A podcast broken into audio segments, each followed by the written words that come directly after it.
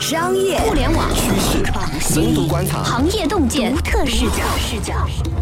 新商业观察，和你聊聊商业圈里的那些事儿。本节目由三十六克高低传媒联合出品。大家好，欢迎收听我们这一期的新商业观察。这一期呢，我们想聊一聊魅族这家公司。首先，他刚刚发了一款叫魅族十五的新机器啊，这个为什么要聊？是因为说当黄章。他的创始人回归的时候说了很久，说了一年多吧，说他要打造一款心中的梦想机。首先，这个机器可能是我觉得是一个衡量的标准和成果。另一方面，还有就是说，魅族最近陷入了轩然大波。那就这个主题呢，我邀请到了三十六氪深度报道部的记者方元静。那芳芳是长期的跟手机条线的呃记者，对魅族也非常的熟悉。芳芳你好。你好，嗯，咱们聊聊魅族。就魅族这款新手机，你看了吗？你觉得怎么样？有什么特点？同月份其实很多手机厂商都发了很多产品，然后魅族这款产品感觉并不是一款说得上特别有亮点的一款产品吧。无论是从它的配置来说，还是从它的外形来说，都是比较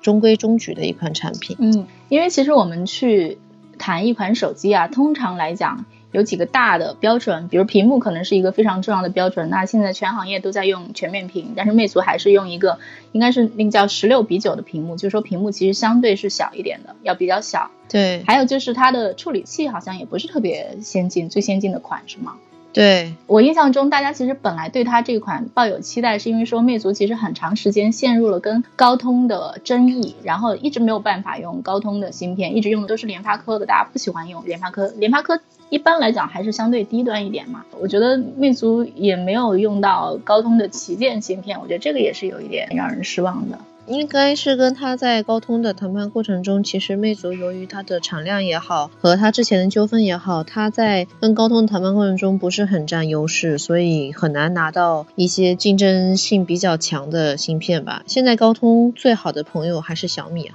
嗯，所以就是说，可能就是看起来手机厂商好像很风光，但是你要搞定产业链上下游那些重要的合作伙伴、元器件提供商，这可能是对一家手机厂商来讲挺重要的事情。但是不幸的是，魅族这个能力现在看起来还不够强。对，但是就是从操作系统这个层面看怎么样呢？好像是在它的发布会上谈到硬件，还有谈到它价格，大家都不是很感冒。但是好像系统的风评就还好。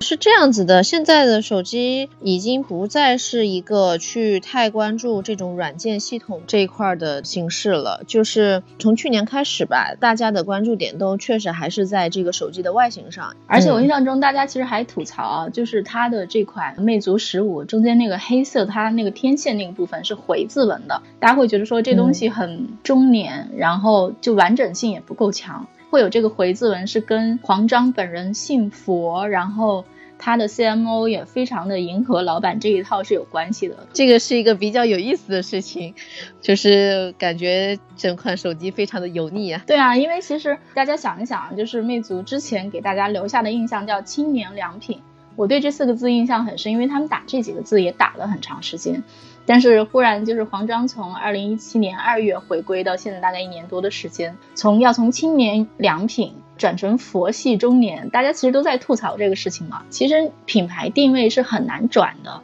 就是我觉得黄章可能真的不是太懂营销，然后对这个部分真的是没有什么 sense，定位非常的奇怪。然后你之前跟杨浙打过交道吗？或者你对他之前做过的那种营销方案，你有什么印象吗？之前他刚刚去魅族的时候，其实行业里头对他的评价都是他其实是一个比较靠近中年男性或者是一些一些老板，已经不是中年了，都五十多了，对吗？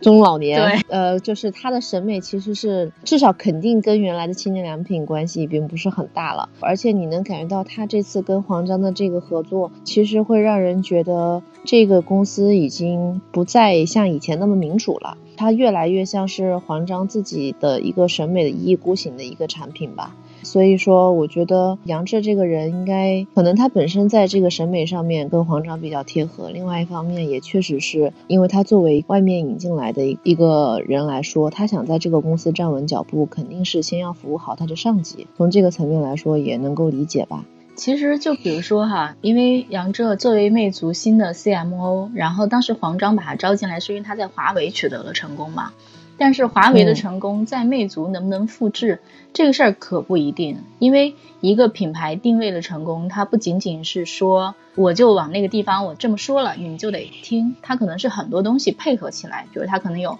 时间 timing，还有对，还有很多背后的资源。没错。所以就是以你的了解，你会觉得说魅族的境况跟当时它在华为的境况有什么不一样？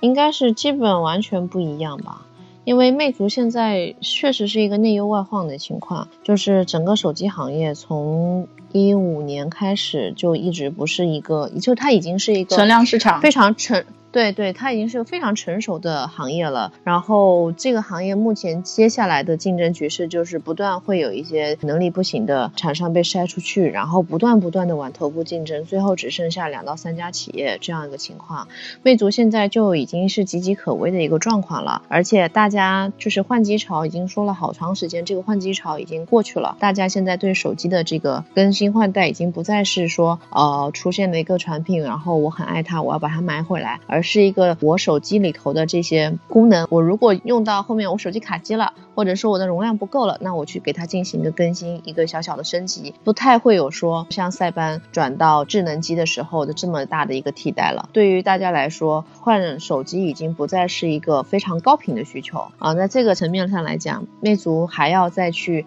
给自己的品牌定位做这么大的一个转移。而且在完全没有任何积累的情况下，这个积累包括了它可能没有政府资源，它可能没有这些渠道推广资源，然后甚至是没有那个线下的那些，就是你要去面向中老年或者说像处长级别的人，那你肯定需要去打这些渠道啊。我觉得单单是杨志一个人的话，他肯定做不到这一些的。而魅族以前也没有这些资源的积累，对，所以说我觉得他跟原来的华为并不是很有可比性。其实就是说，在现在这种状况下，对他来讲比较稳妥的策略，首先第一，他应该是把自己的忠实的用户群巩固住，不要让他们跑掉，对吗？对，现在有很多手机厂商都在打。如果你要做中低端或者是稍微低价位手机，那都在打年轻人。对，呃，年轻人，那你到底什么样的年轻人喜欢你们的产品？他们有什么诉求？啊，魅族可能之前还抓的有一点妙的，嗯嗯，但是后来可能是黄章着急了，或者是说这个东西并不足以给他一个巨大的成功，那么。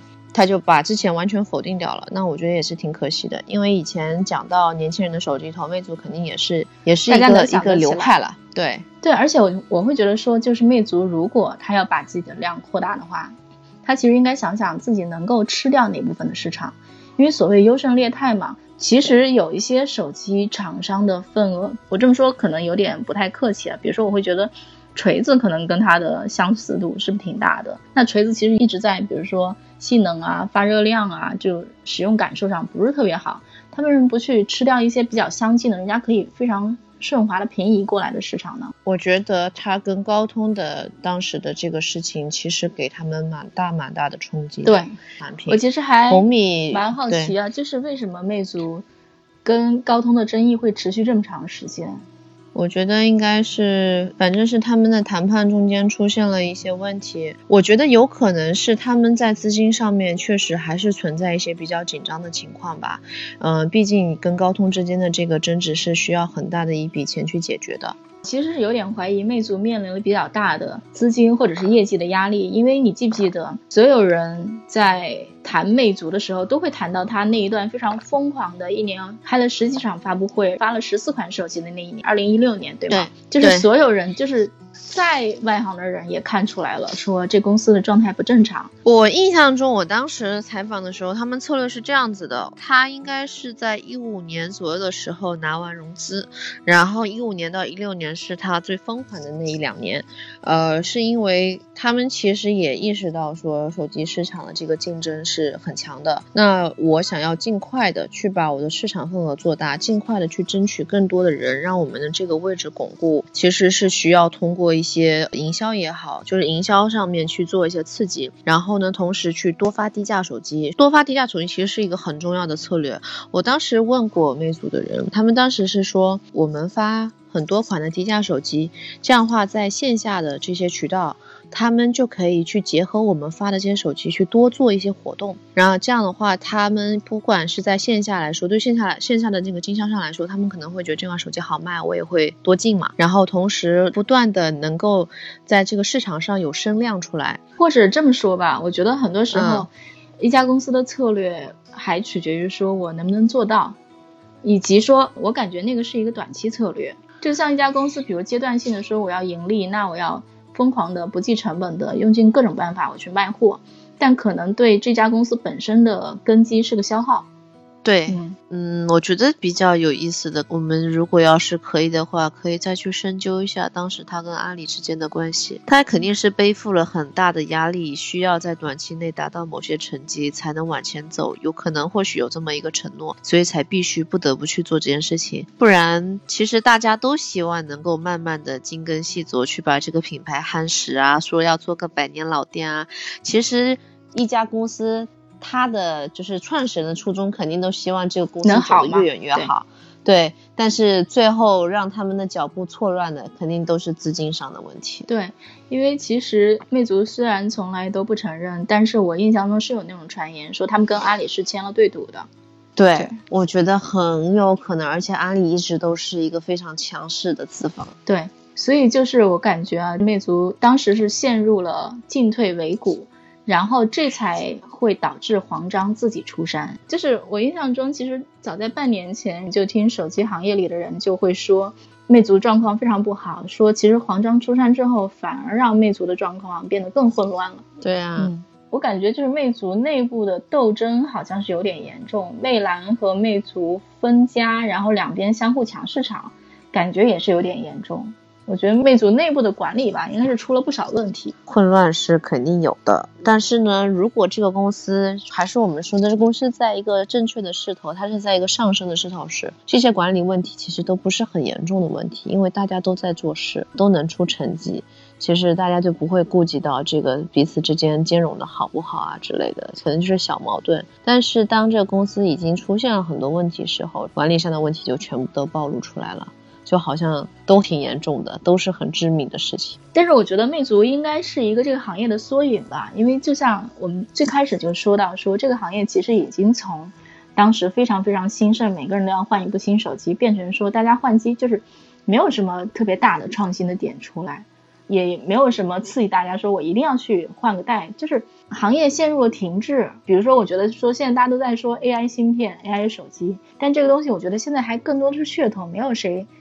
就是特别强烈的做出了一个说哇这东西好厉害，我必须要换一个，或者是说五 G 这个事情，说五 G 一定会改变就大家使用手机的习惯和体验，但五 G 这东西至少在今年吧也不会落地，所以看起来在接下来的一年，这个手机市场还是会非常非常的就是存量市场，不会有一个非常大的增长。这种情况下，像魅族非常危险，包括跟魅族状况差不多的或者比魅族更小一点的手机公司，可能都会挺危险。前段时间跟 OPPO 和 VIVO 的人聊过，他们现在也在担心他们自己。就是他们原来在一六年、一七年，当时大家行业都是在追捧说 OPPO、VIVO 做的很棒，说他们的这个营销做的很好。但是呢，最近他们做了一个市场调研，发现自己呢虽然是一个品牌认知度非常高的公司，但是他们的美誉度非常非常低，呃，好像是只有百分之十左右吧。就是它的知名度很高，但是它美誉度很低。那就说明说，大家对它的印象就是一个经常会请明星。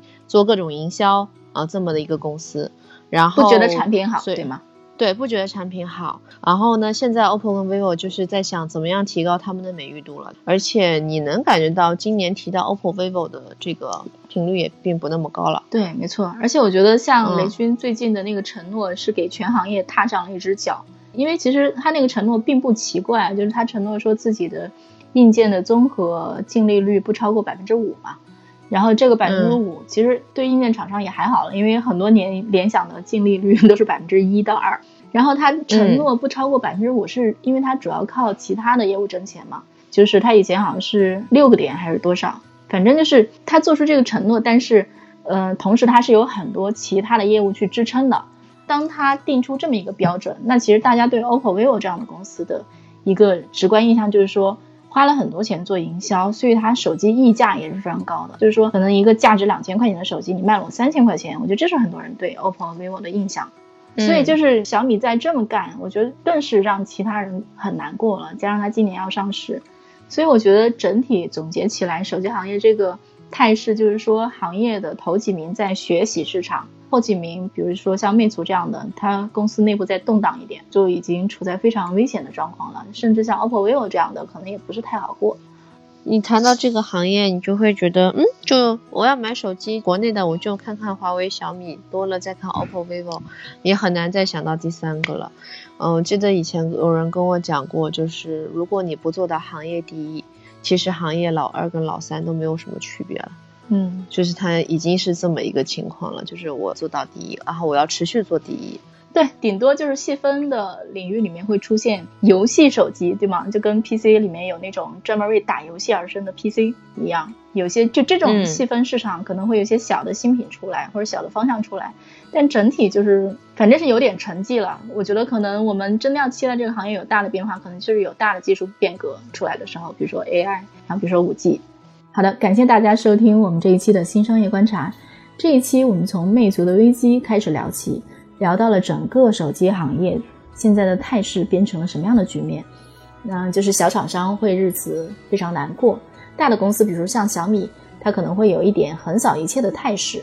当然，我们并不希望垄断能就此发生，但是我觉得这可能也是一个提醒，就是说任何行业可能都会经历这么一个状况，就是从一开始特别蓬勃，所有人都有创业机会，到竞争越来越靠后段，然后慢慢的谁更厉害，然后。谁会更弱一点，就这个态势就会更明显了。那处在中后部的公司就更需要想清楚自己的策略是什么。同时，可能对创业者来讲，在这种时候不能犯错，就会变得更加重要。